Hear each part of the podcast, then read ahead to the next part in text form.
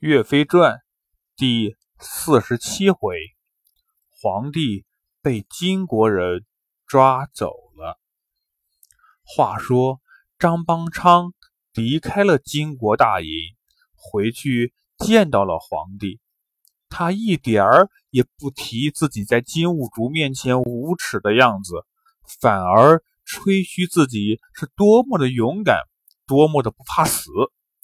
皇帝宋钦宗听信了他的话，还真把张邦昌当成了大忠臣，当成了国家的希望，连忙问他：“爱卿啊，那么金国人同意退兵了吗？”张邦昌故意装作为难的样子说：“金国人本来被我的勇气折服，准备退兵了。”可是他们又害怕咱们从后面偷袭他们。金兀术说：“让您的儿子去他那边做人质，然后啊，才肯退兵。”宋钦宗听了之后不说话了。谁能不爱自己的孩子呢？怎么会轻易的把孩子送给敌人做人质呢？皇帝也一样啊，所以宋钦宗犹豫了。张邦昌一看，害怕皇帝不答应，就连忙吓唬他：“皇上，您不要再犹豫了。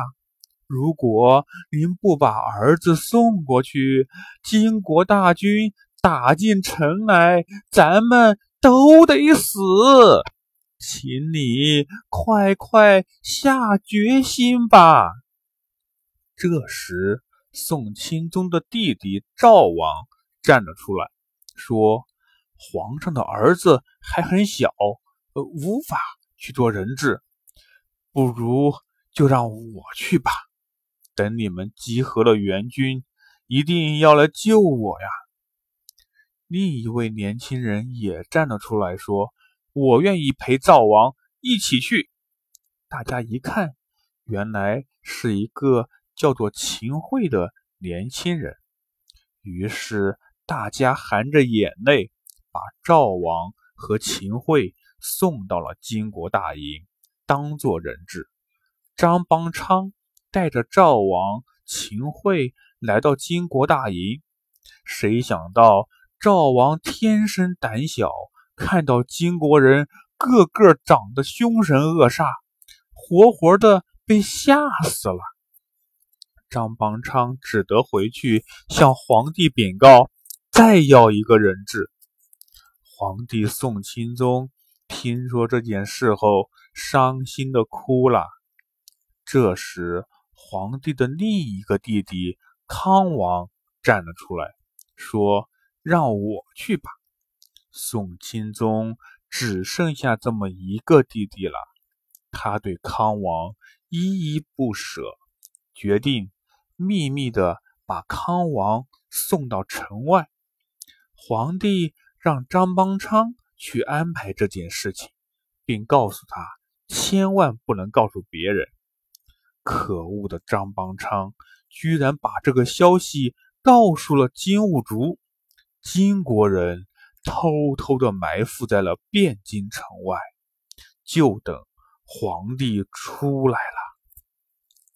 天刚蒙蒙亮，汴京的城门悄悄的打开了。康王和一个老百姓模样的人走了出来。金兀术知道，这个老百姓就是皇帝宋钦宗乔装打扮的。皇帝宋钦宗与康王两人依依不舍地来到城边送别。金兀术一声令下，早已埋伏在城门边的金兵们冲了出来，抓住了皇帝宋钦宗，并趁机攻进了汴京城。汴京被金国人占领了，他们从来没有见过这么美丽。富饶的城市，一路烧杀抢掠，把所有的财物都据为己有。这还不算，他们还杀死抵抗的百姓，放火烧毁百姓们的房屋，皇帝一家都成了金国人的俘虏。这时的皇帝宋钦宗才醒悟过来，原来这一切都是张邦昌搞的鬼，他才是最大的奸臣。宋钦宗流下了悔恨的泪水，可现在说什么都晚了。金国人害怕宋朝救援的军队来营救皇帝，他们决定把皇帝一家人还有一些大臣们全部关押。送回金国，他们把宋钦宗和他的爸爸宋徽宗都关进了笼子里，像关个小动物一样放在马车上。其他人用绳子拴着，由士兵们押解着往北走。他们渡过黄河，路过河间府的时候，远远的看见一个人跪在地上，是张叔夜。张叔夜放声大哭。皇上呀，我假投降，本想着保存力量，等待援军一起杀退金兵，没想到你听信奸臣张邦昌的话，丢失了京城。现在我也没有什么希望了，无法在为国出力，只有一死，以表明我的清白。说罢，张叔夜拔出宝剑，自杀了。宋钦宗听到张叔夜的话，羞愧的脸都红了，内疚地说：“是我听信了奸臣的话，我对不起你们啊！”这一路上说不尽的辛苦，皇帝和大臣们吃不饱穿不暖，走得稍微慢些就会遭到金兵的毒打。终于到达了金国的首都。黄龙府老狼主听说兀竹把宋朝的皇帝都抓住了，可高兴坏了。他给皇帝宋钦宗和他的爸爸宋徽宗穿上小丑的衣服，让他们在金国人的宴会上跳一些搞笑的舞蹈，用这种方法羞辱他们。可怜宋朝皇帝一家人，因为听信奸臣。沦落到今天的地步。宋朝皇帝被金国人抓走这件事情，被人称作“靖康之耻”。宋朝的百姓对金国人恨得咬牙切齿，永远铭记着这份仇恨。